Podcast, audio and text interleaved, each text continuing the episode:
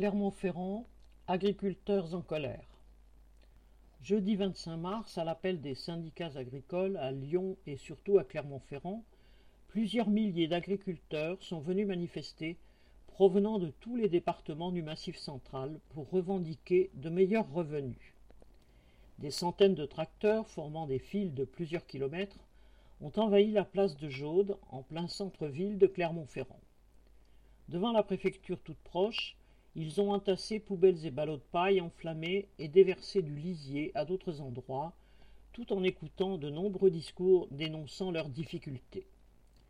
Les agriculteurs protestent contre les prix trop bas imposés par la grande distribution pour le lait et la viande bovine. Ainsi, on leur donne 33 centimes par litre de lait, alors qu'ils en veulent 40 centimes. Pour la viande bovine, ils reçoivent 3,20 euros à 3,30 euros le kilo, alors qu'ils l'estiment à 4,80 euros le kilo. Ils protestent aussi contre la réforme de la PAC, politique agricole commune, qui vient de décider de baisser fortement les aides. Pour un cheptel très moyen d'une cinquantaine de vaches, ils recevront 8 000 euros d'aide en moins par an. Quant à la loi Egalim, censée régler les relations commerciales dans les secteurs agricoles et alimentaires, la grande distribution peut facilement la détourner. Tous les agriculteurs ne sont pas logés à la même enseigne.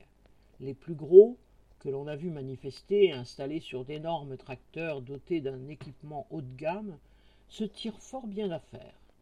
Mais d'autres n'arrivent plus à vivre avec des revenus d'à peine 700 euros par mois.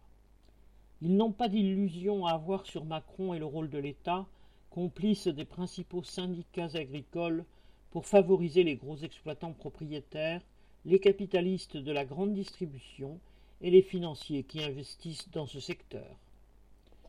Correspondant Hello.